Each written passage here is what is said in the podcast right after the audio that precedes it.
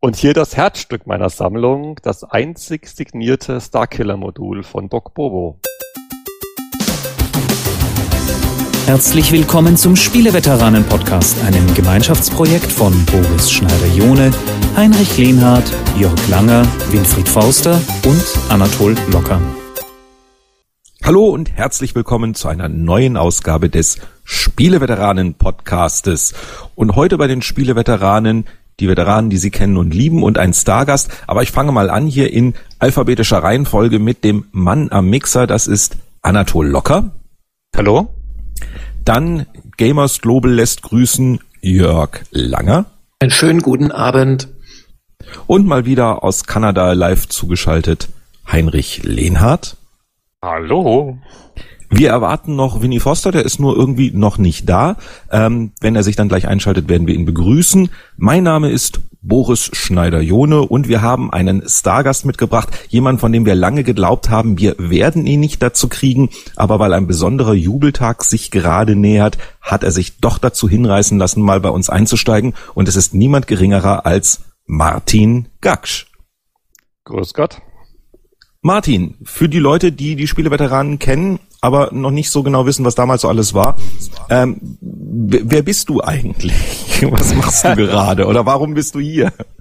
Ja, das würde ich auch gerne wissen. Ähm, nein, also ähm, ich nehme an, dass ich heute hier mitmache, weil wir unter anderem über die Videogames reden wollen. Und an der war ich ja auch unter anderem beteiligt zu meiner Zeit bei Markt und Technik. Und äh, da ich ja heute immer noch in der Branche arbeite, sollte ich ja noch einiges dazu beitragen können. Genau, also Martin ist äh, Gründungsmitglied und äh, äh, jahrelanger Chef dann irgendwann mal auch von Videogames gewesen. Ich hoffe, ich habe das richtig gesagt. Und äh, hat mit seinem kleinen Verlag im Westen von München sozusagen, weiter Westen von München, ähm, eine kleine Zeitschrift, die sich da Maniac nennt, die dort erscheint. Beispielsweise also seit vielen, vielen Jahren immer noch im Videospiele-Zeitschriftengeschäft aktiv. Das ist zwar eher der Osten von Augsburg, aber ja, für die nicht ach, ganz so. Ach was, Augsburg ist doch ein ist doch ein Stadtteil von München so mehr oder weniger oder ein Vorort. Ja, um genau zu sein, Mehring äh, mit einer Bahnstation. Äh, das passt dann schon. Ihr habt eine Bahnstation? Boah. Ja, halbe Stunde nach München Downtown. Oh, das brauche ich mir im Auto. Und du bist schon in Downtown. Nein, du bist dann, wo bist du jetzt ich, eigentlich gelandet, Nia? Ähm, also privat wohne ich immer noch im Osten Münchens und ähm, zwar so in Spuckweite vom alten Markt- und Technikverlag, lustigerweise. Und äh, Gamers Global sitzt auch äh, im Osten, allerdings in Haar. Das sollte euch auch noch bekannt sein, weil da war Markt und Technik allerdings in einem Vorort von Haar oder auch besser gesagt einem Kuhdorf, weil nur dort äh, können wir uns die Mieten leisten. Jetzt, jetzt, jetzt, jetzt hat Haar auch schon Vororte, das darf ja nicht wahr sein, das ist ja unglaublich. Satellitenstädte rund um Haar. Was waren eigentlich die Postleitzahl? Wisst ihr das noch? Irgendwas mit einer Acht. Das waren damals vierstellige Zahlen, das weiß ich doch nicht mehr. Okay. 8013, kann das sein? Ich guck mal nach. Ja, könnte sein. Ich guck mal nach. Eingebrannt. Das können wir gleich checken, wenn wir in der Videogames blättern, aber äh, Sie kennen das, wenn Sie uns lange zugehört haben, bevor wir in die tiefen nostalgischen Zeiten einsteigen. Was gibt's Neues? 3DS. Das ist diese neue Konsole von Nintendo, richtig? Oho. Richtig. Die ja. startet morgen. Also wir nehmen am Donnerstag auf. Freitag kommt sie raus. Wer hat sie alle bereits gespielt? Wer hat sie in der Hand? Wer hat damit ein bisschen länger Erfahrung? Also ich musste ja ähm, freiwillig, aber ich musste auch ähm, mich längere mit längere Zeit mit dem 3DS beschäftigen, weil wir praktisch äh, ein Sonderheft dazu machen, so ungefähr mit der neuen Ausgabe der Mobile Gamer. Also ich habe mir die meisten Spiele schon mal angeschaut, jedenfalls. Irgendwelche Highlights? Ähm, also wenn man mit der Tür ins Haus fallen will, sozusagen, dann ähm, aus meiner persönlichen Sicht jedenfalls, der 3D-Effekt am Anfang ist, wie wir alle wissen, relativ gut und begeisternd. Das, was jetzt in den Spielen ähm, damit gemacht wurde, ist doch äh, wiederum ein bisschen ernüchternd. Das heißt, mehr als ein schöner Schein, den man dann äh, irgendwann doch deaktiviert, weil er die Augen ein bisschen belastet, ist noch nicht wirklich zu sehen. Ich bin zwar nachher vor optimistisch, dass da noch was kommt, aber so eine ganz leichte Enttäuschung nach äh, 12, 13, 14 verschiedenen Spielen samt 3D-Effekt hat sich bei mir schon eingestellt. Ja, meine 3DS-Erfahrung beschränkt sich halt auf die Sachen, die ähm, äh, ich gespielt habe damals auf der E3 und so weiter. Ähm, Nochmal eine kleine Runde. Wir machen nämlich was Neues. Skype haben wir immer benutzt, aber wir benutzen jetzt was. Der eine oder andere PC-Spieler wird es kennen namens Mumble. Ähm, wenn Sie auf den Flatter-Knopf gedrückt haben auf unserer schönen Webseite, wo es Geld fließt, es ist nicht viel, aber wir haben uns einen Server gekauft, auf dem läuft Mumble, das ist so eine Chat-Software, ähm, in der Hoffnung, dass es die Sprachqualität erhöht. Ähm, und damit zurück zum 3DS. äh, kleiner Einschub. Ähm, ja, also 3DS habe ich auch ähm, hier vor mir liegen. Ähm, was mir ganz gut gefällt, ist weniger der 3D-Effekt, sondern eine Technologie, dieses Street Pass, ich vermute, dass die, ähm, wenn sie aber eingesetzt ist, ganz gut abheben könnte. Das ist halt, wenn du das Gerät zuklappst und nicht ausgeschaltet hast, geht er in Schlafmodus, aber eben nicht ganz.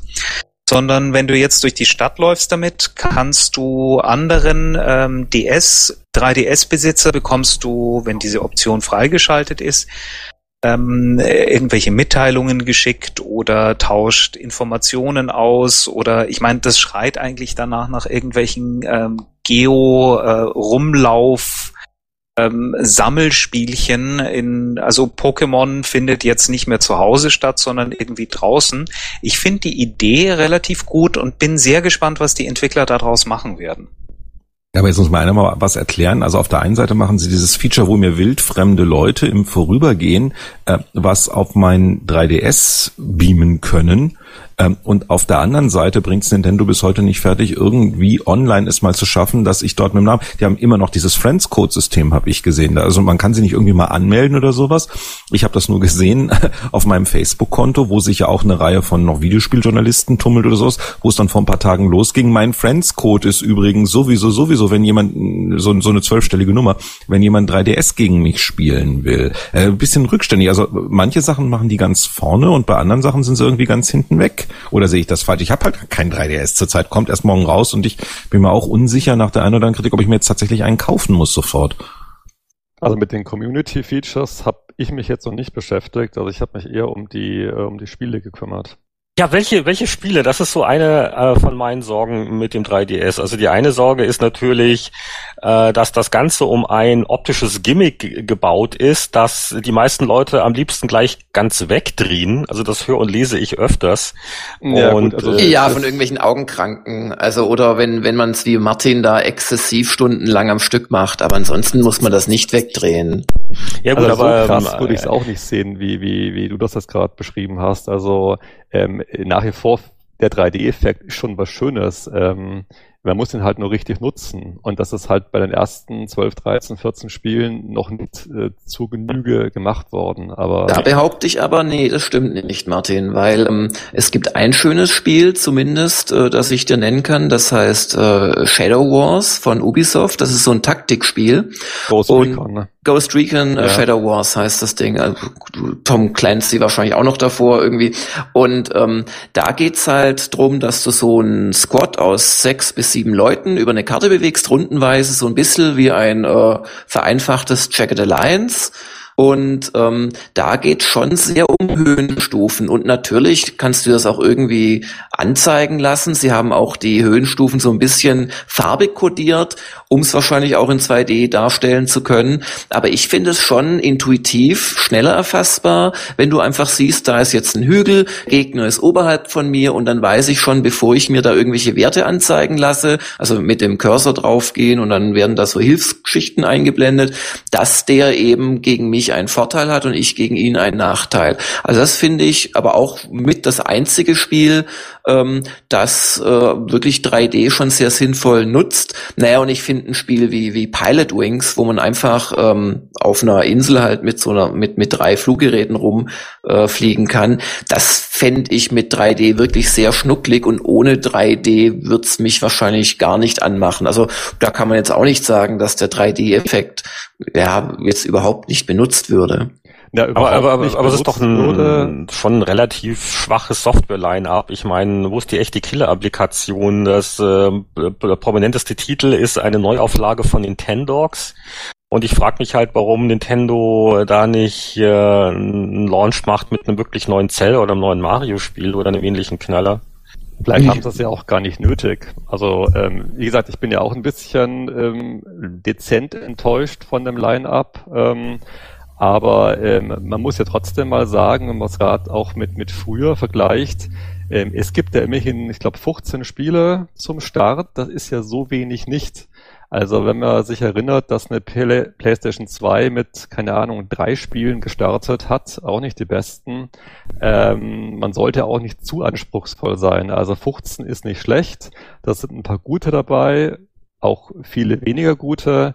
Es ist ein vernünftiger Start, aber entscheidend ist, was halt jetzt kommt. Und korrekt, das, was kommen muss, das wird von Nintendo kommen, weil jemand anderes ist es wohl nicht zuzutrauen, das so zu nutzen, wie es gedacht war. Und du musst eins sehen, ein Mario oder ein Zelda, das sind die Nintendo Kronjuwelen. Da kannst du nicht einen Launch-Titel machen, der als Wertung dann vielleicht nur eine 82 kriegt, weil er halt nicht so ausgefeilt und durchdacht ist wie die bisherigen Titel, weil da halt die Messlatte unheimlich groß ist. Und also stell dir das mal vor, den Aufruhr in der, in der Videospielpresse, wenn halt ein Mario-Spiel kommt, das dann nicht wirklich äh, diese Perfektion von einem Galaxy 2 oder sowas hat, ja, wo, wo mit, mit überbordenden Sachen nur das ist halt wirtschaftlich als Launch-Titel nicht zu stemmen. Du schaffst es nicht, weil du hast effektiv nur ein paar Monate vor dem Launch die finale Hardware in der Hand und du kannst niemals ein Spiel bauen. Deswegen verstehe ich das sehr, sehr gut, warum Nintendo sagt, die, die Kronjuwelen, die können nicht zum Launch des Spiels äh, des, des Dings verfügbar sein. Das war beim Game Boy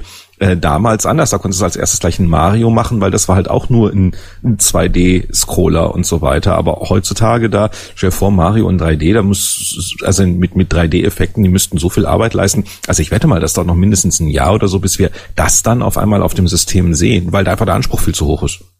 Ja, und wenn, wenn, wenn du gerade ähm, Zelda erwähnst, da gibt's ja das Ocarina of Time Remake und das ist nun etwas, ähm, das mich richtiggehend enttäuscht. Also ich, ich habe das Spiel geliebt. Ich habe mir damals deswegen eine N64 gekauft. Also eins meiner großen Spielerlebnisse.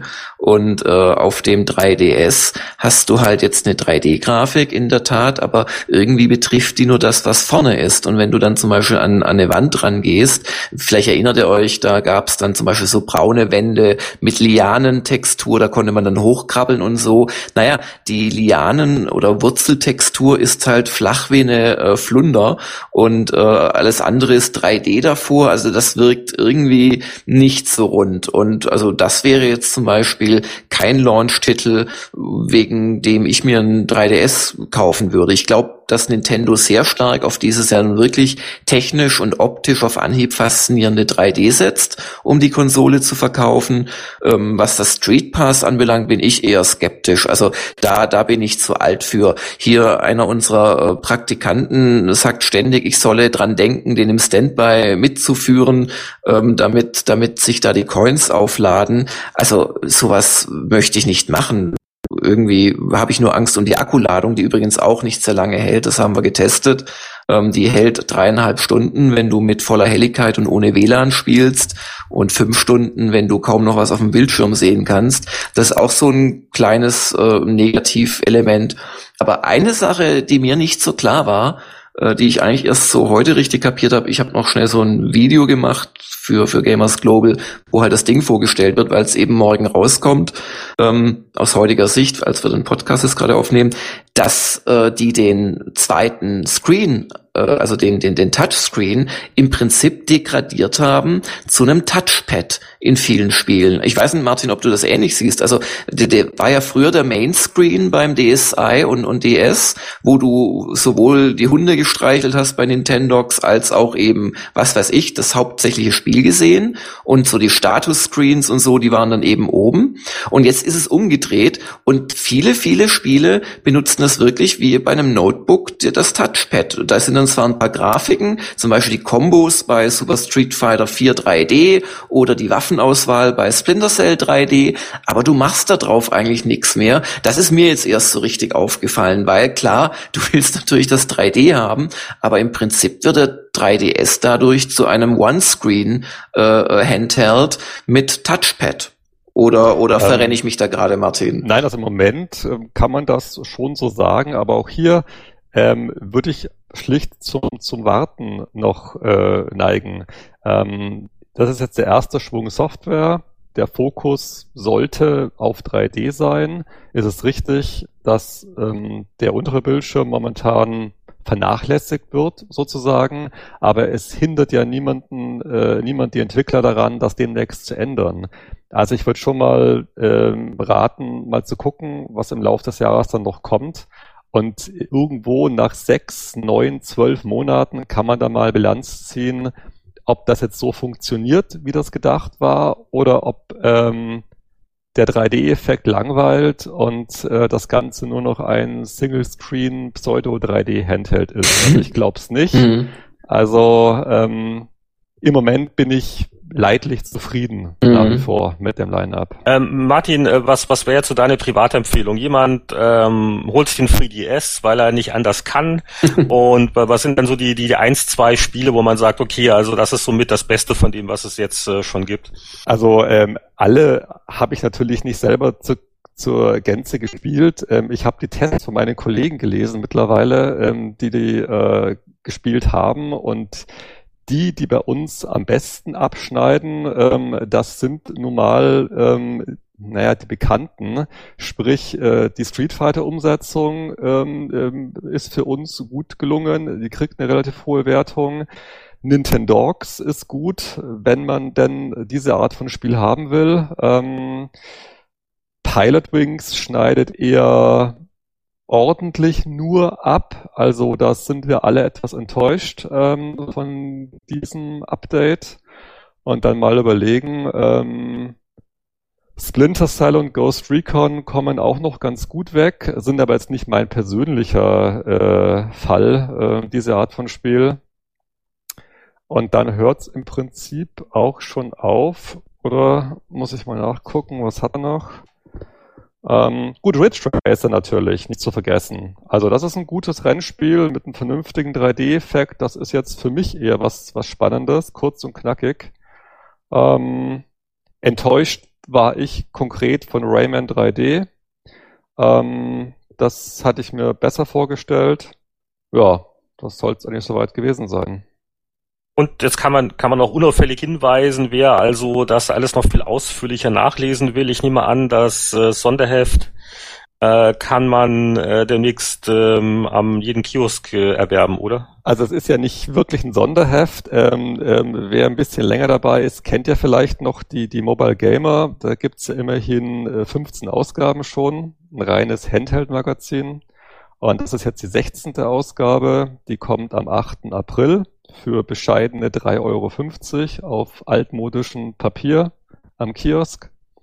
Und da sind eben 25 Seiten 3DS von vorne bis hinten, alle 16 Spiele, die Technik, die Bedienung, die Software, die Zukunft, das Gute, das Schlechte lohnt sich. Und, und, und äh, was ist nochmal die Übersicht der Cybermedia Verlagsprodukte? Also Mobile Gamer, klar. Dann die Maniac, die ja auch nicht mehr Maniac heißt seit einiger Zeit, sondern M.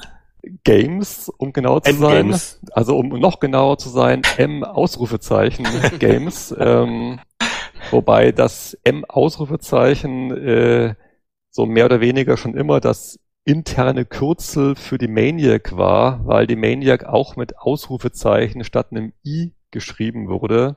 Also es war die Verkürzung des Namens sozusagen. Äh, die gibt Und es was, was, was hat denn den, den, Ausschlag, den Ausschlag äh, Ausschlag dafür gegeben? Ich meine, die Maniac war ja einige Jahre schon draußen und etabliert und bekannt.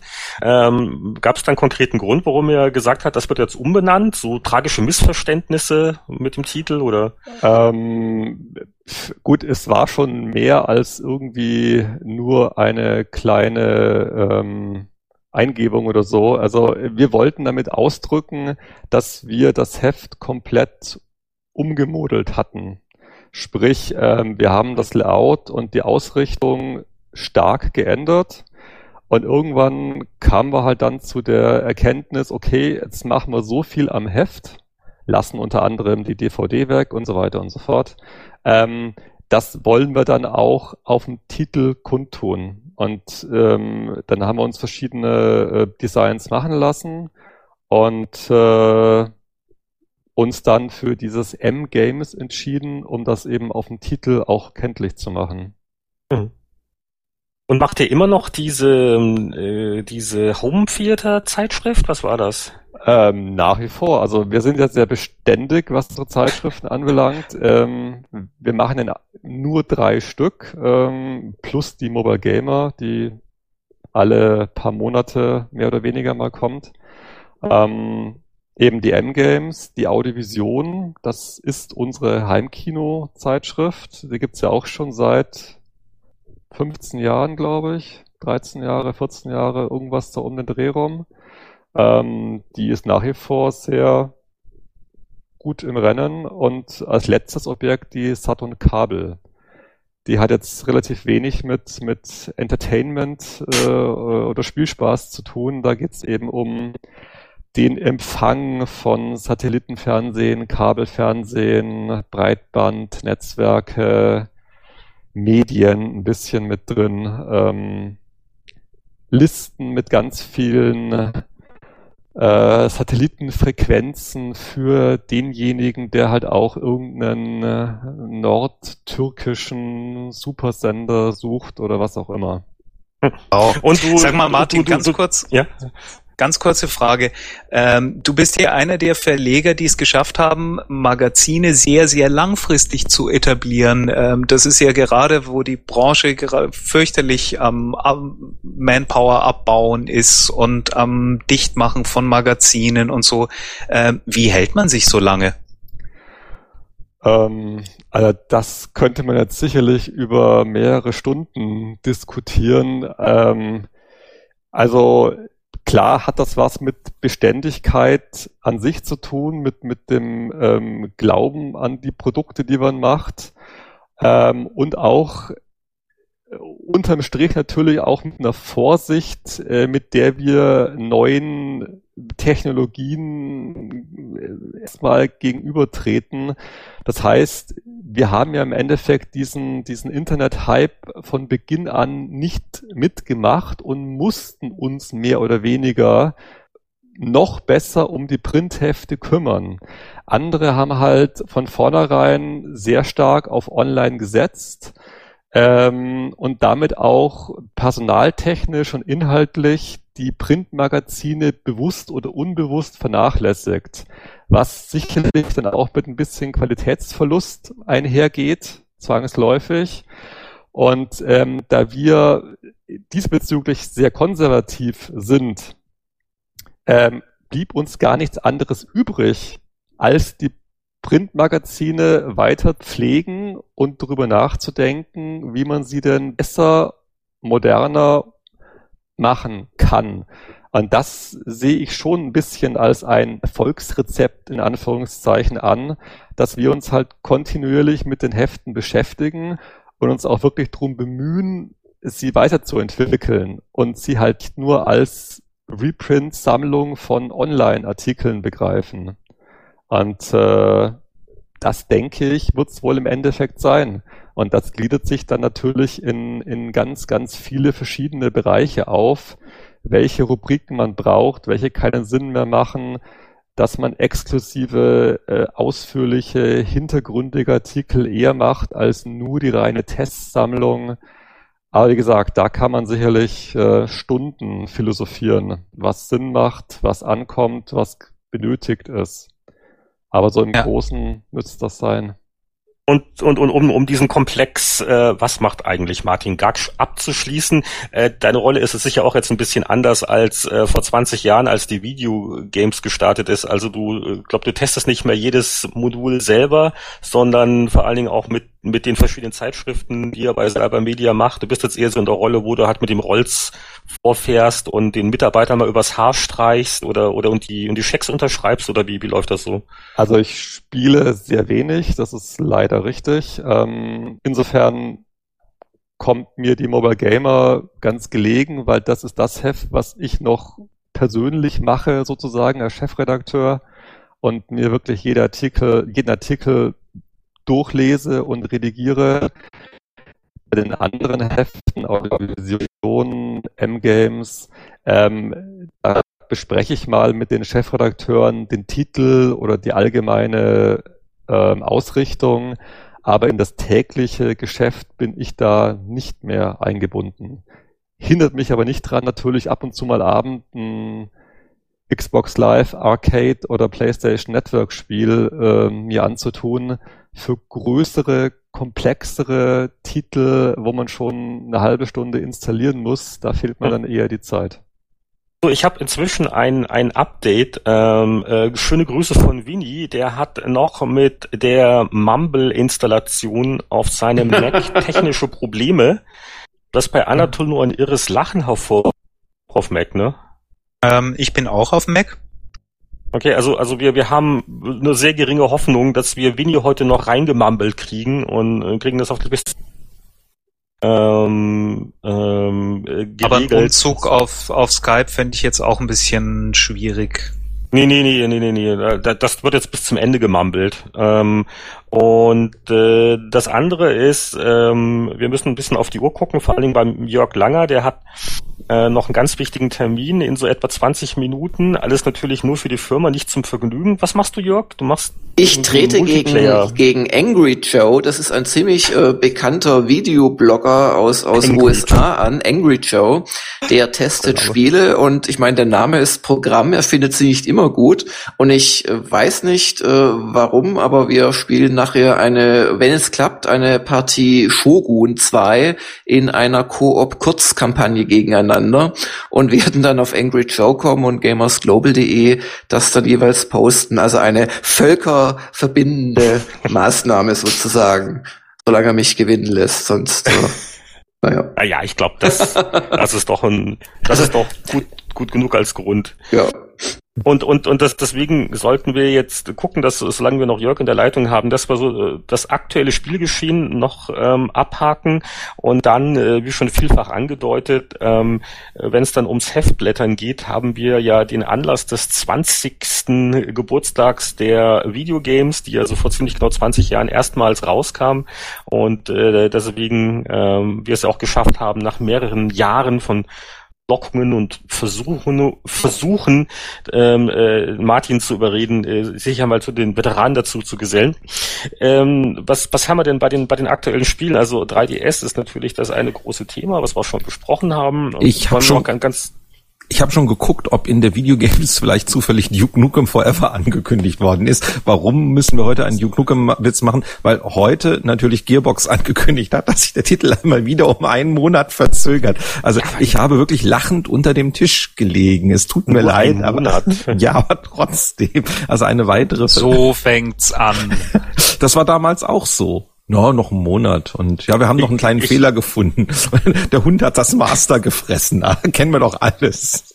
Ich, ich, ich, ich weiß nicht, ob das Teil des Marketingplans ist bei Duke Nukem, weil natürlich jedes Spieleblock der Welt das natürlich suffisant aufgreift und eine Meldung macht. Ich würde es jetzt nicht ganz, ganz so, so ernst nehmen. Ich, ich, ich weiß nicht, ob jetzt auch wirklich jemand das Gefühl hat, dass seine Lebensqualität bedroht ist, weil Duke Nukem einen Monat später kommt. Ich glaube, das sind wir alle schon hm, also alles schon ganz gut akzeptiert. Ja, es nähert sich, glaube ich, jetzt gefährlich dem Portal-Termin an, weil Portal ist, Portal 2 ist doch 6. Juni oder sowas. Habe ich das richtig im Kopf? Nee, Portal ist April irgendwann. Kommt am 30. April, soviel ich weiß. Ah. Hm, ich nehme Urlaub. Das, ja, das ist ja gerade noch das Ende der Osterferien. Super. Sehr schön. Okay, damit ist die Frage beantwortet. Äh, welches Spiel würde Boris jetzt gerne spielen? Ähm Gab's, gab, was hast du denn, denn, denn aktiv ähm, dir, dir angeguckt in letzter Zeit, wenn überhaupt? Ach du meine Güte, ja, ich habe äh, in letzter Zeit Nein, ich habe Excel viel Excel, viel Office, viel Word. Äh, Internet Explorer 9 kann ich jetzt auch noch empfehlen. Haha, habe ich das auch untergebracht.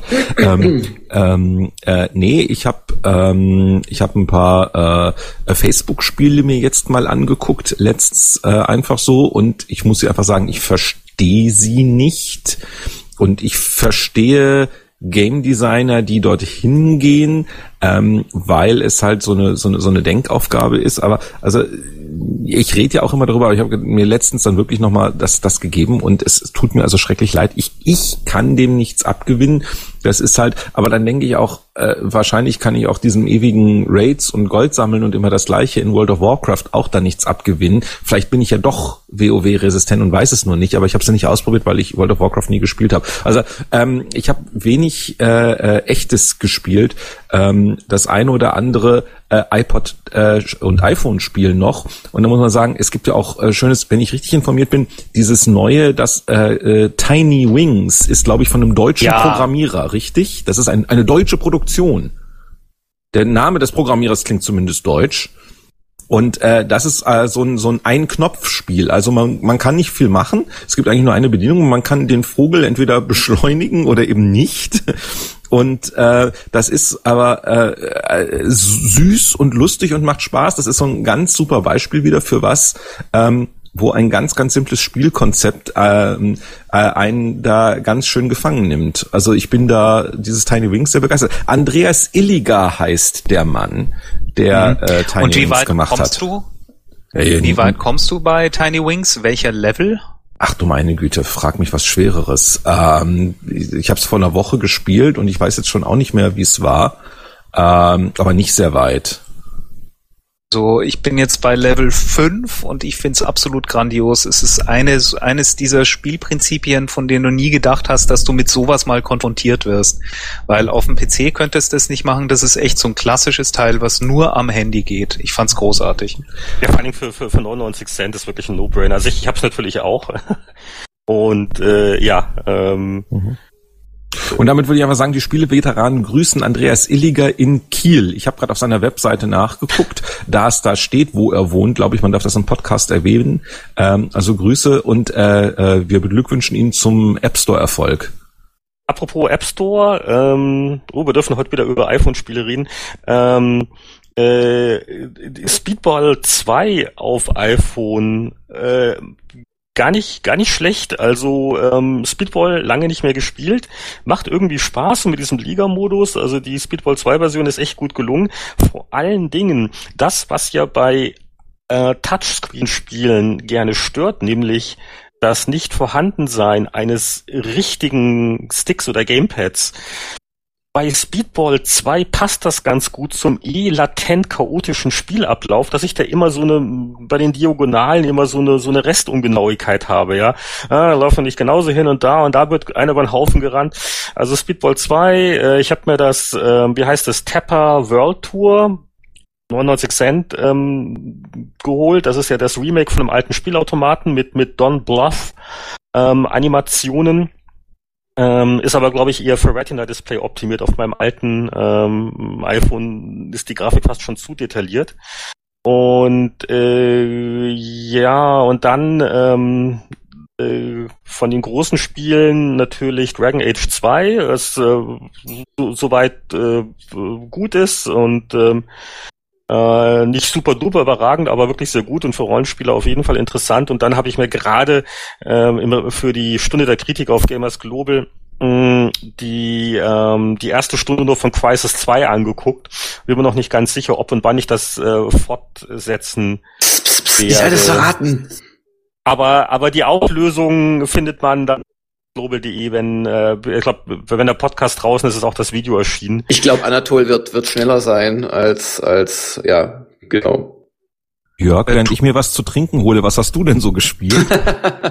ich fix dir als äh, Aufnahme, das kann man ja mit Mumble machen. Und du musst mir dann quittieren, dass du das angehört hast. Ich habe sehr viel gespielt, weil der März war ein, ein unglaublicher Monat in Sachen äh, wichtiger Neuerscheinungen. Und äh, muss jetzt gerade mal auf äh, unserer Webseite die Testübersicht anklicken. Ah ja, da wäre gewesen. Tactics Ogre habe ich sehr gerne gespielt. Das hat der Heinrich für uns das getestet. Ich ja, ja klar, das, das hast du ja getestet für uns. Lang, und, langes Ziel. Ähm, ja, ja, so zwei, drei Wochen oder so.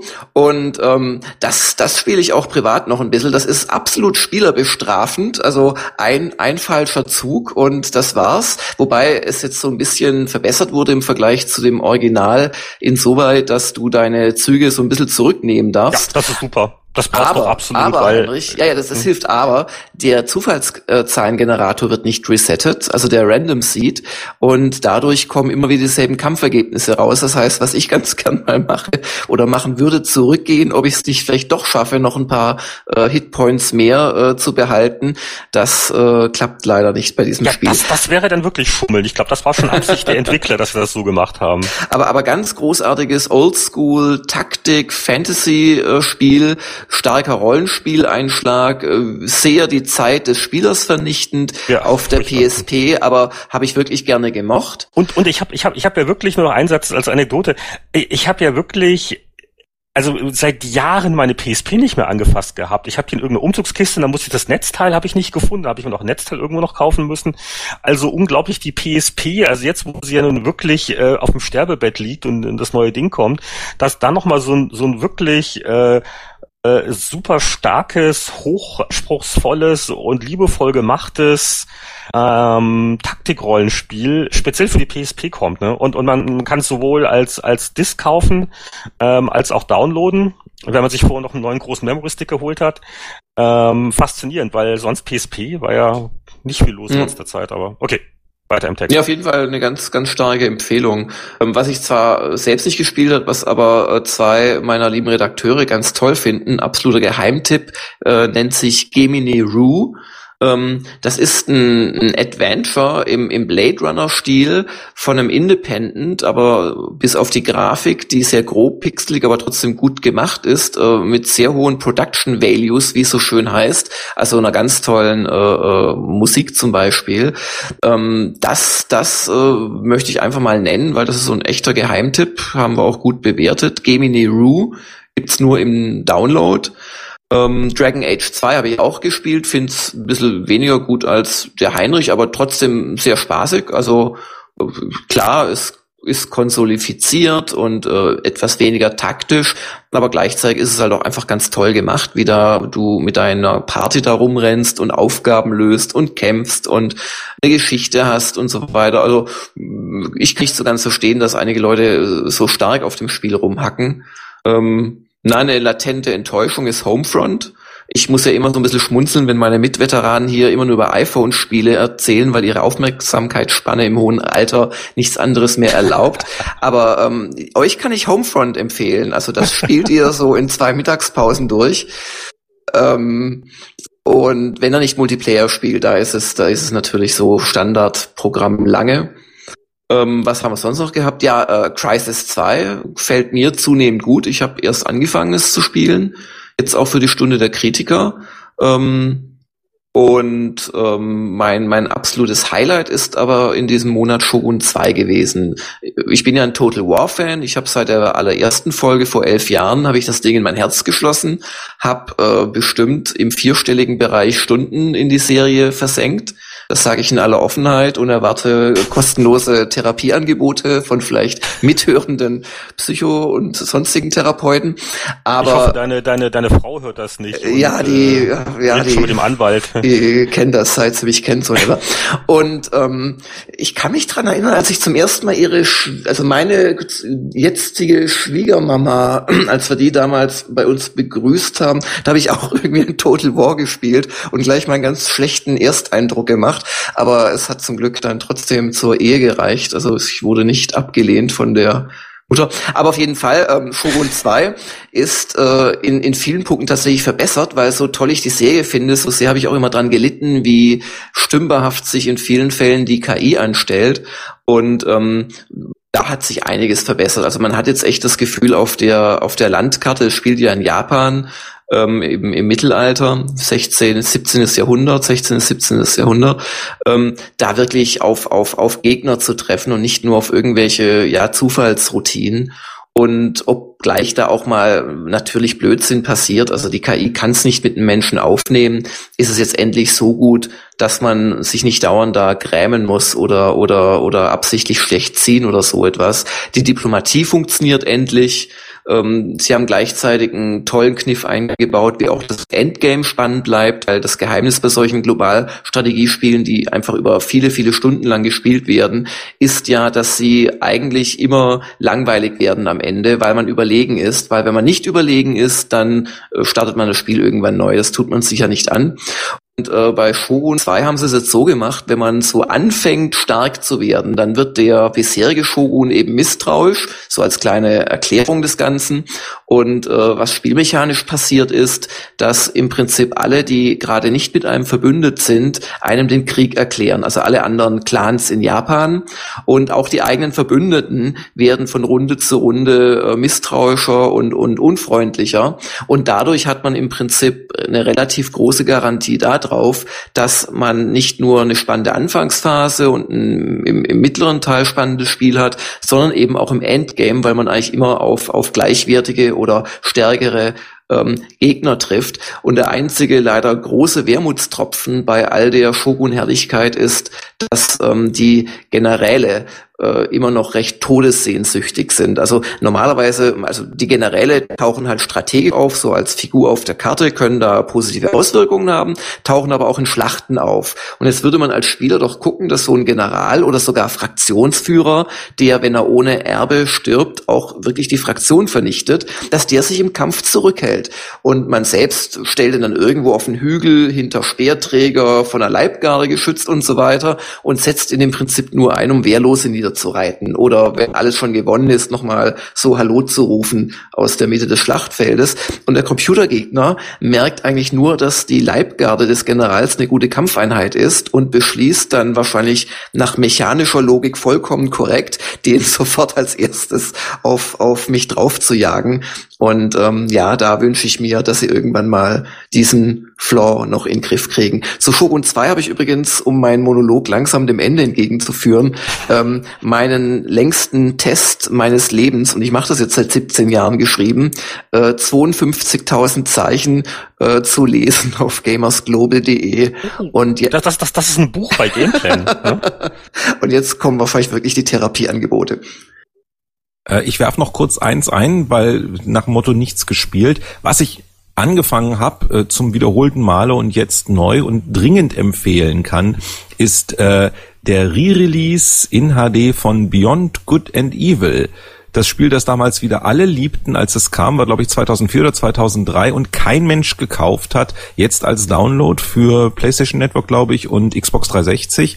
Und das ist äh, wir haben ja immer gewitzelt, die Franzosen können keine Spiele machen, die Franzosen können immer nur Grafik. Grafik konnten sie immer ganz toll. Beyond Good and Evil ist das eine Spiel, das beweist, dass Franzosen auch Spieldesign können. Richtig gut, wenn sie wollen. Das also ich habe es auch durch und es war ein wirklich schönes, großartiges Erlebnis. Du bist, glaube ich, ähm, so 20, 25 Stunden bist du gut damit beschäftigt. Es wird überhaupt nicht geballert, sondern immer nur mit der Kamera ähm, äh, rumgelaufen und das ist fand ich ganz großartig. Freut mich. Werde ich gleich nochmal downloaden. Ja, ich glaube, äh, Martin äh, hat ja schon Bericht erstattet. Ich glaube, du hast dich äh, zuletzt auf 3DS konzentriert oder gab es noch irgendein anderes Spiele-Highlight bei dir? Nee, das stimmt schon. 3DS war die Hauptsache. Ansonsten spiele ich eigentlich regelmäßig äh, eine Handvoll Spiele, ähm, allen voran Super Meat Boy, für mich eines der besten Spiele der letzten 24 hm. Monate. Ähm, hattet ihr vielleicht schon mal besprochen? Nicht wirklich. In eurem Podcast? Weiß ich jetzt gar nicht. N nicht wirklich. Bitte? Bock schwer. ich, abschreckend. Es ist sehr schwer, es ist aber extrem fair. Ähm, eines der besten Jump'n'Runs aller Zeiten, würde ich fast so weit gehen, äh, brillant gemacht. Ähm, auf Xbox Live Arcade äh, gespielt von mir. Und ansonsten äh, ähnlicher Klassiker Trials HD spiele ich seit Jahren.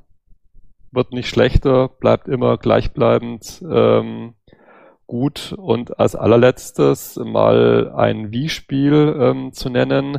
Auch ein Download, das nennt sich Hydro Venture kam vor vier, sechs Wochen. Ähm, ähm, erinnert ein ganz klein wenig an Loco Roco. Nur muss man keine kleinen äh, Lokorokos da irgendwie durch die Gegend tüpfen lassen, sondern man steuert ähm, einen, eine Wasserlache sozusagen durch das Kippen, äh, nicht des Fernsehers, aber des, des Spielfeldes. Ähm, und ist auch sehr abwechslungsreich, sehr umfangreich und für mich genau das Richtige, um immer mal wieder für 15, 15 Minuten einen kleinen Level zu schaffen. Jo, dann äh, nutze ich die Chance, um mich zu verabschieden. Ich muss nämlich jetzt das Mikro in ein anderes Büro tragen. Ähm, es freut mich, den Martin mal wieder gesprochen zu haben und ähm, ja, darf euch noch einen schönen Podcast wünschen. Bis, bis zum ja, du, nächsten Mal. Du, du, willst, du willst Angry Joe nicht warten lassen. Der steht sonst irgendwann bei dir vor der Haustür. Ja, vor allem, ich muss noch ein bisschen umbauen hier, also das Mikro rübertragen und so weiter. Und ähm, ja, darum würde ich jetzt fest sagen. Okay. In diesem Sinne, viel Spaß. Ciao. Ciao. Ciao. Tschüss. Jo. Damit starten wir jetzt also den Retro-Teil unseres kleinen Beisammenseins. Und da dreht sich natürlich alles um die Zeitschrift Videogames. Wer mitblättern will, möge auf spieleveteranen.de schauen, weil da haben wir dann den Link zur Zeitschrift, die auf kultpower.de, äh, wer da direkt auch nachschauen will, äh, digital zu finden ist. Und äh, ich sehe das Titelbild und sehe gleich die erste super Innovation, super Aufkleber im Heft. Das war das Neue an Videogames, äh, Martin, oder was war das Neue an Videogames? Ähm, äh, da müsstest du dich fast mal Heinrich fragen, weil er war ja eigentlich der Initiator dieses äh, Sonderheftes, wenn ich mich recht erinnere, zumal ja auch äh, sein Bild im Editorial. Ja gut, das, das, das war damals, das kann ich ähm, kurz erklären, äh, da war ich äh, damals so in, in Selbstdarstellungsnot, weil das war nämlich die Zeit, wo ich äh, so die Verantwortung bei der Powerplay abgegeben hatte äh, und äh, so beruflich nicht so recht wusste, was ich eigentlich machen wollte und und irgendwie äh, dann doch ähm, mich stärker zu dem ganzen Zeitschriften, Spielekram hingezogen fühlte, als ich es vielleicht mal gedacht hatte. Also das war so ein bisschen so, ah, irgendwie dann doch wieder was eigenes ich mich ja heute noch dafür entschuldigen, äh, dass also da in der Erstausgabe dann nur der Lenhardt zu sehen ist. Ich glaube, wir haben ab dem zweiten Heft waren es auch dann wieder Teambilder, wie sich das gehört. Ähm, und äh, das war damals so ein bisschen so so leichte äh, bis mittlere Egomania von mir, weil ich halt so als freier Mitarbeiter damals ähm, da so ein bisschen nicht so recht wusste, wie ich da wohin gehöre und äh, und so weiter und so fort. Aber Wer also mal wissen möchte, wie das damals war, Zeitschriften zu machen, ähm, dem empfehle ich einen Blick zum Beispiel auf Seite 67. So vorhin beim Durchblättern ist mir das aufgefallen. Die undankbare Aufgabe des Redakteurs, Screenshots von Gameboy-Modulen, wohlmerkt Gameboy aller, aller, allererste Generation darzustellen. Und da sieht man auf Chase HQ, auf diesem Testbericht, ich kann nichts erkennen auf diesem Foto. Es ist menschenunmöglich, irgendwas zu sehen. Ja, das war Ach, also wenn man die Augen zusammenkneift. Ich meine, das war ja auch vor Bildbearbeitung. Du hättest das Ding ja irgendwie nochmal in Schwarz-Weiß umrechnen können, aber das war einfach nur ein freundliches, matschiges Grün. Ja, genau. Du hast es halt ein Dia und das genauso wie das Dia war, so konntest du dann es im Heft abbilden. Die, die Schwierigkeit vom ersten Gameboy war natürlich auch, ähm, äh, da, da war ja nichts beleuchtet, ne? Ähm, das heißt, dass also, ich kann mich noch äh, vage erinnern, das waren immer die größten Dramen, die Gameboy äh. Da haben wir immer so nach dem perfekten äh, Plätzchen gesucht, zumeist auf der Fensterbank, wenn die Sonne in einen bestimmten Winkel reingefallen ist. Mm, und dann natürlich mm, der Kontrastregler experimentierte man noch, ne? Also zu hell, zu dunkel. Und dann, ja, damals alles analog, ne? Hast du halt dann so versucht mit verschiedenen Blenden, hast du einfach mal so drauf losfotografiert. Und, ähm, und da kam dann teilweise sehr, also das ist ja wirklich schon moderne Kunst, ne? Also einige unserer ähm, Gameboy äh, Fotografierversuche. Wenn ab und zu mal ein gutes Bild dabei ist, dann da ist das irgendein Pressebild, das einfach dann in der Verzweiflung auf den Scanner geworfen worden ist. Ne? Aber die die die Original äh, Dinger, vor allen Dingen auch bei den längeren Tests auf den nächsten Seiten dann. Also wenn du hier sowas hast wie oh Gott, Final, Final Fantasy, Seite 71. Äh, und da hast du halt äh, eine ganze Reihe von diesen matschigen Grünbildern. Das schaut, das schaut sehr interessant aus aus heutiger Sicht. Ja. Witzigerweise steht Nintendo ja heute vor demselben Problem wieder mit dem Nintendo 3DS, dass du die 3D-Sachen überhaupt nicht bewerben oder abbilden kannst.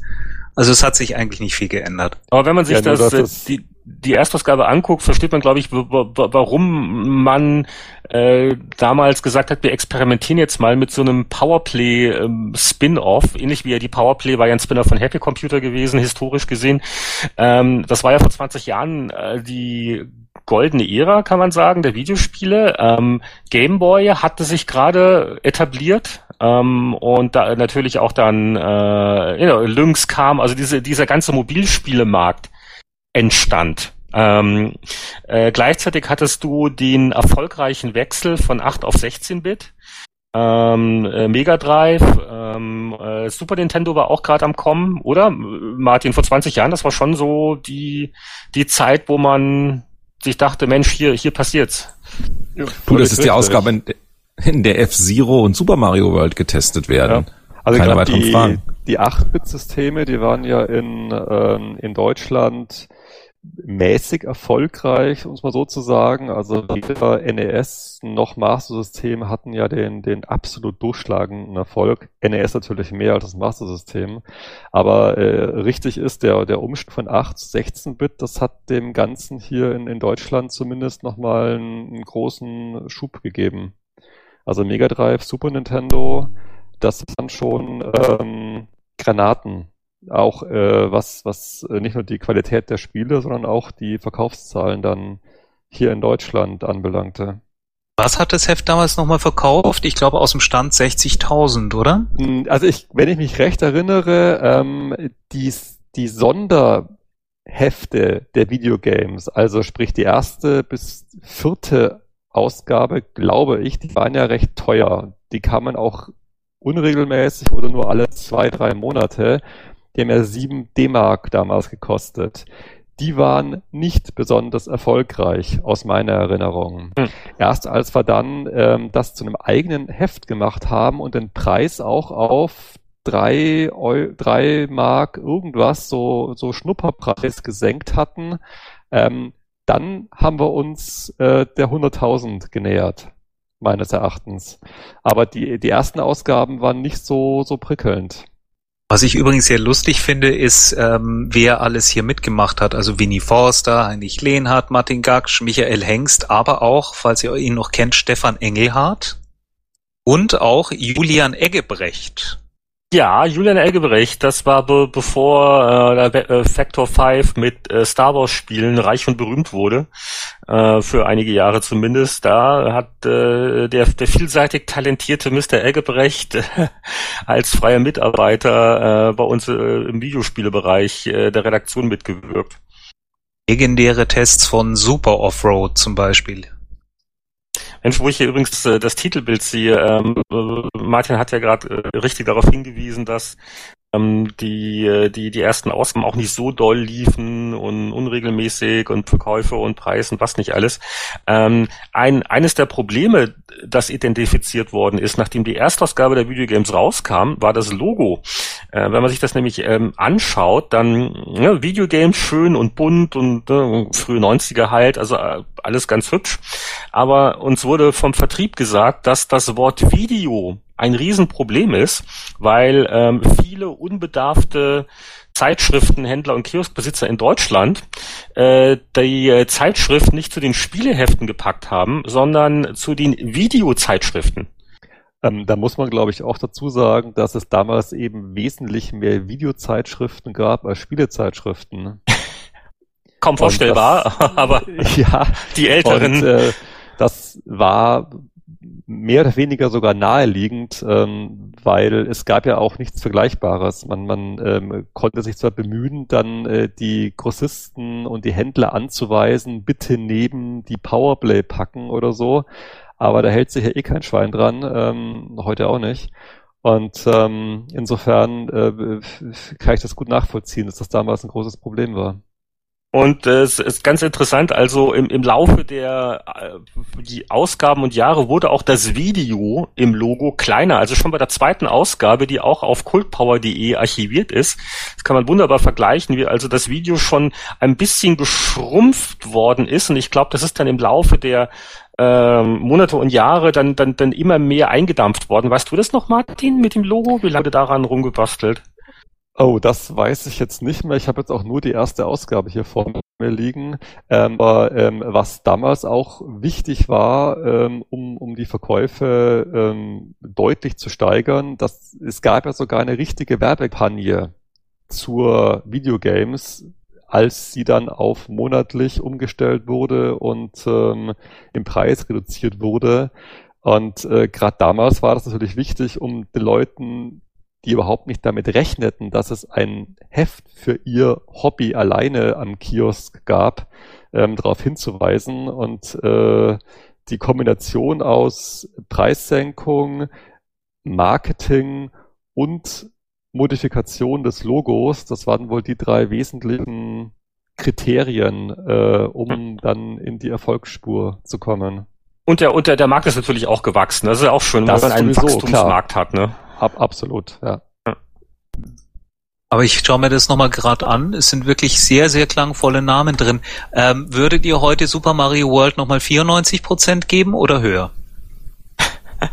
Äh, die Wertung passt.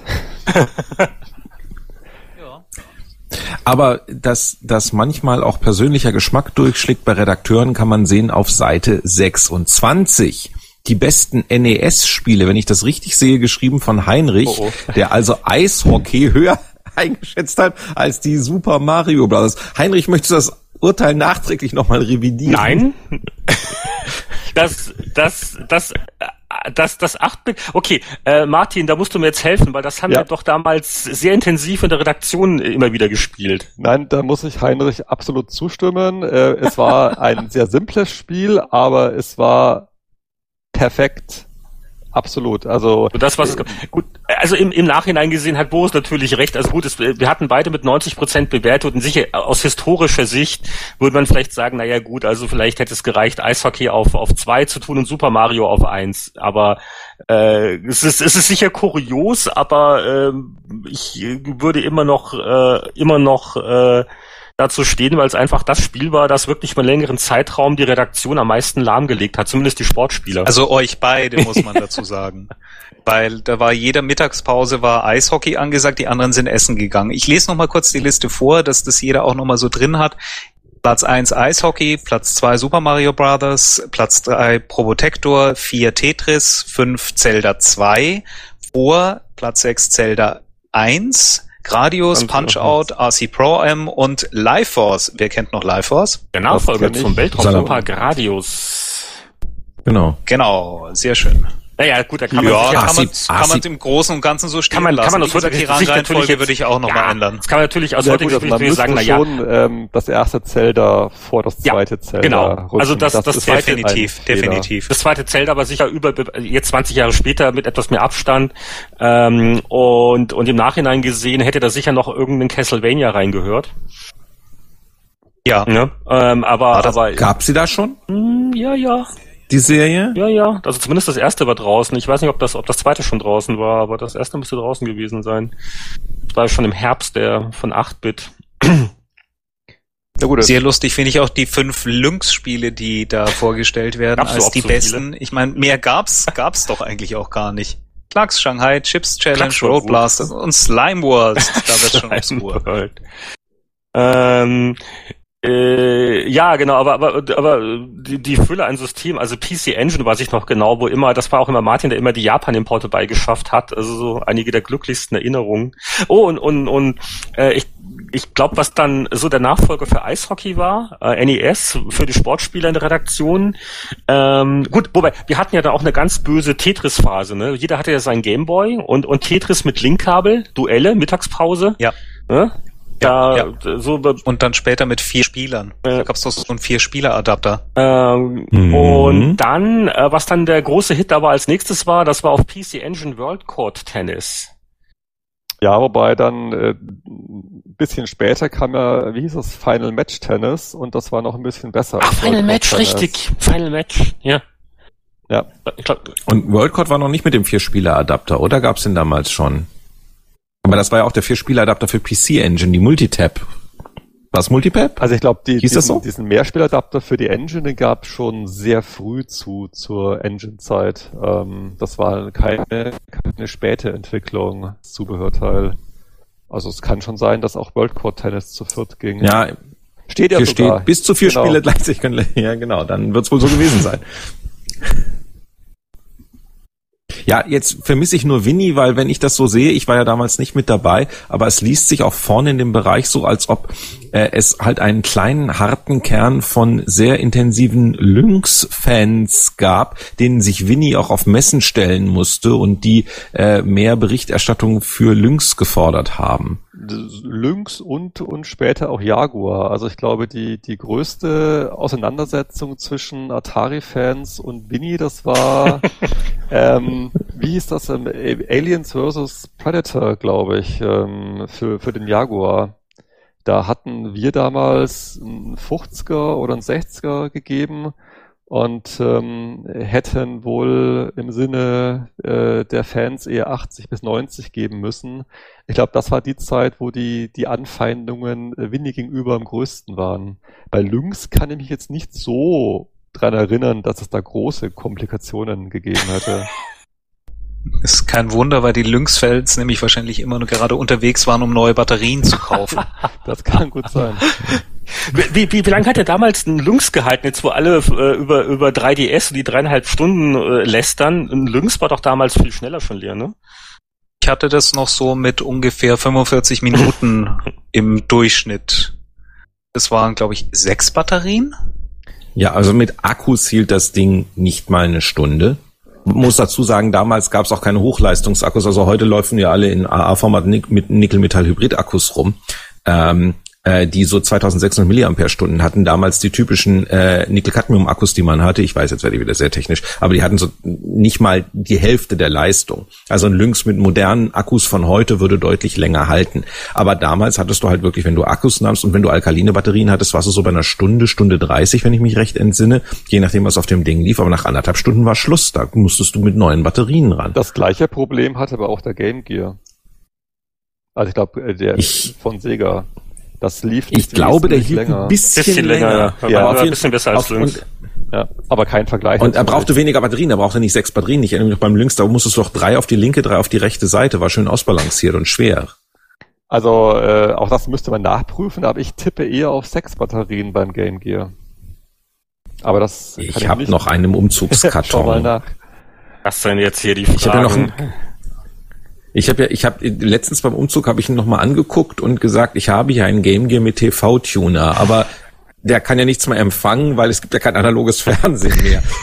Wegschmeißen oder als Museumsstück behalten. Also es, es, es, sechs, Sehr cool. Sechs würde mich wundern, weil der war auch gar nicht so riesig. Der, das, das Lynx war ja auch recht groß von den Ausmaßen her, glaube ich, im Vergleich zum Game Gear.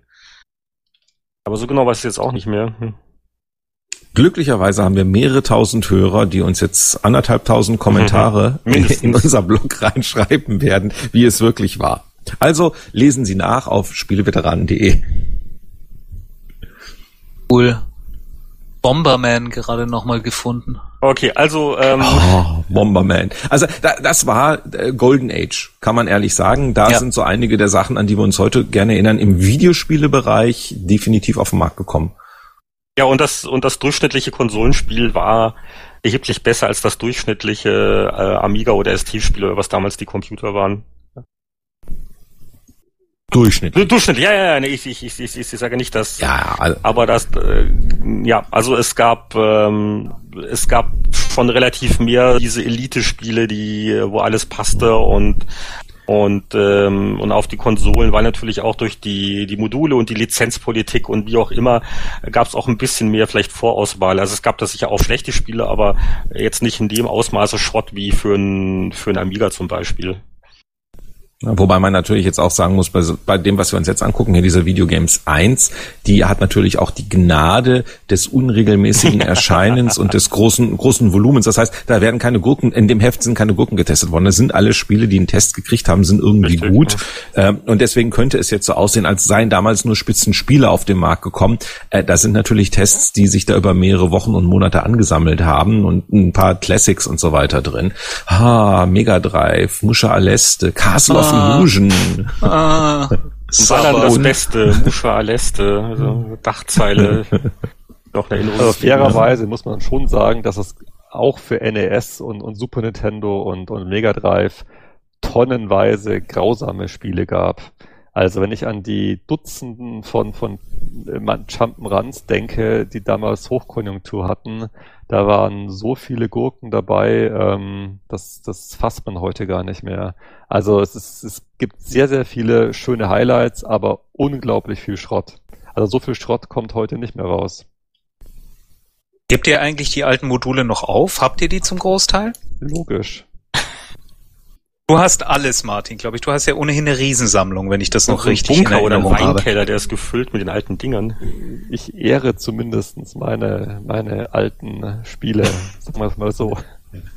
Das heißt, du gehst einmal im Jahr ähm, auf den Speicher, packst sie aus, staub, äh, packst sie aus und staubst sie ab und. Ja, das ähm, muss ich nicht. Erstens sind sie im Keller mhm. und ähm, ich achte darauf, dass dort nicht viel Staub hineinkommt in den Raum und ähm, sie, sie ähm, altern gut bei mir. Lass es mich so ausdrücken. Ich war vor einiger Zeit, bevor es aufgemacht hatte, in Berlin. Da ist jetzt dieses Computerspielemuseum neu entstanden ähm, und war bei denen im Keller, wo sie ihr Archiv am Aufbauen waren. Und ich habe ihnen nicht davon erzählt, äh, was ich mal in der Casa Gaksch gesehen habe, weil die wären weinend zusammengebrochen. Also das ist ähm, ähm, äh, Martin ist gut sortiert. Hattest du nicht auch ein Virtual Boy? Bitte? Hattest du nicht auch einen Virtual Boy? Ich hatte einen Virtual, Virtual Boy und habe ihn immer noch. Ähm, mhm. äh, erinnere mich aber nur sehr ungern äh, daran. also äh, wenn man jetzt den, den, äh, die Markteinführung des Virtual Boy nimmt und dazu die Markteinführung des 3DS, dann äh, ist es schon sensationell, was der 3DS heute leistet und wie sinnvoll das äh, aufbereitet wurde. Ähm, Virtual Boy kam ja auch in Europa gar nicht raus. Den gab es ja nur ein knappes Jahr in Japan und in USA. Ähm, sollte ursprünglich, glaube ich, 200 US-Dollar kosten. Und nach äh, nicht mal mehr sechs oder acht Monaten habe ich ihn dann für 25 Dollar gekauft. Also wow. ähm, irgendwie rausverkauft wurde über die großen US-Ketten damals, ähm, wie Toys R Us zum Beispiel. Und äh, es war eine Fehlgeburt von A bis Z. Es gab ganz wenige Spiele die gesundheitlichen äh, Beeinträchtigungen durch einen steifen Nacken, weil man ja in dieses, äh, in diese stationäre, diesen stationären Helm oder diese Brille gucken musste, waren, waren schlimm. Länger als 20 Minuten konnte man fast nicht spielen, ohne Kopfweh zu kriegen. Und ähm, das alles dann hat Nintendo zum Glück sehr schnell begriffen und nach einem Jahr war das Ding gestorben. Aber sag mal, Martin, ähm, äh, du, du, du machst noch keine Führungen durch dein Museum. Da kann man jetzt nicht am Sonntagnachmittag mit, äh, mit dem Reisebus vorfahren und äh, dann kauft man ein Ticket für sieben Mark und dann wird man durch deine Sammlung geführt. Nein, es ist ja alles in Schränken drin und auch hintereinander geordnet, ähm, damit es Platz findet. Und ich muss auch dazu sagen, weil ähm, Boris vorhin ähm, über das ähm, Computerspiele mit System gesprochen hat, ich habe ja nicht viel Hardware. Also das meiste, was ich habe, ist Software. Hm. Insofern ähm, sind die mir da natürlich weit voraus und, und besser ausgestattet. Ja, dann ähm, also keine Neidgefühle in in Berlin. Äh, weiß nicht, ob ihr noch was habt zum Thema 20 Jahre Videogames. Ich möchte die Betrachtung damit abschließen, dass ich eben noch ein Wunder, ein, das beste Foto überhaupt von Winnie Forster gefunden habe. Ist natürlich jetzt bedauerlich, weil er nicht in der Leitung ist und sich dazu äußern kann.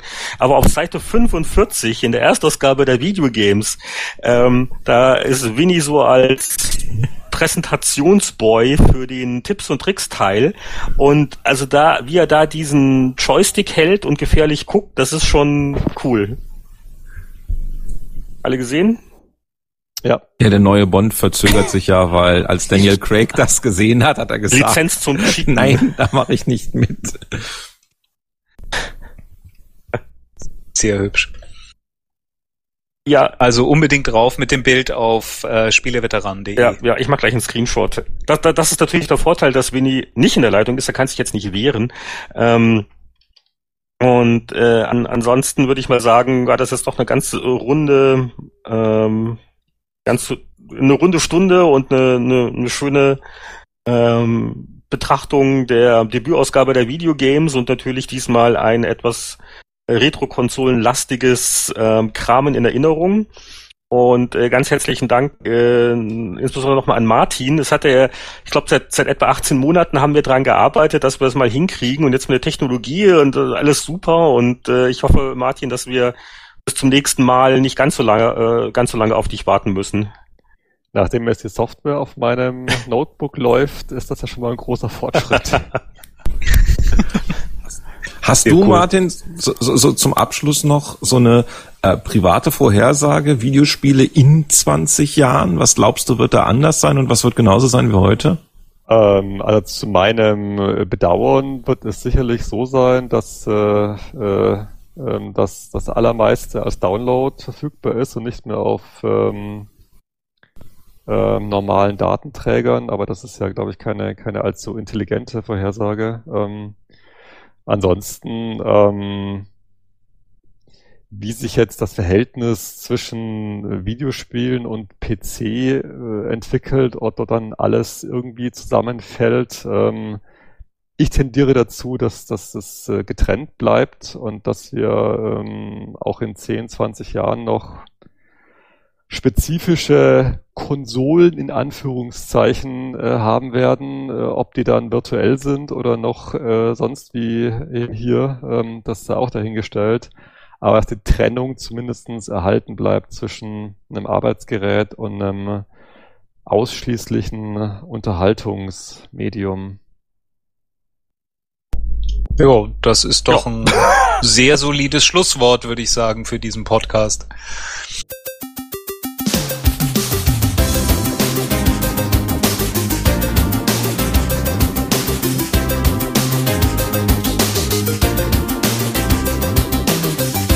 Während die Herren nun munter weiter diskutieren, kommen wir forsch zum Abspann. Der Spieleveteranen-Podcast ist ein privater Podcast. Sie erreichen ihn unter www.spieleveteranen.de. Auf diesem Blog finden Sie Informationen, Links und können sich an Diskussionen beteiligen. Wir wünschen Ihnen viel Spaß. Bis zum nächsten Mal.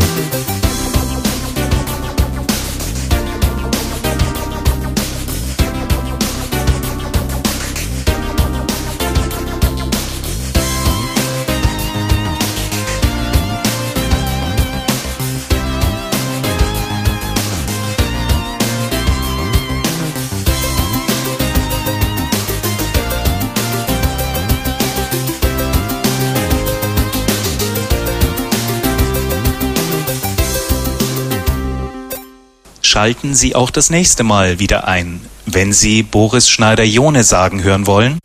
Und übrigens, hier die Auflösung unseres kleinen Rätsels. Die Postleitzahl von H bei München ist 85540. In den 80er Jahren war es aber die vierstellige 80. Ich hab gewonnen! Ich hab gewonnen! Ich hab's gleich gesagt!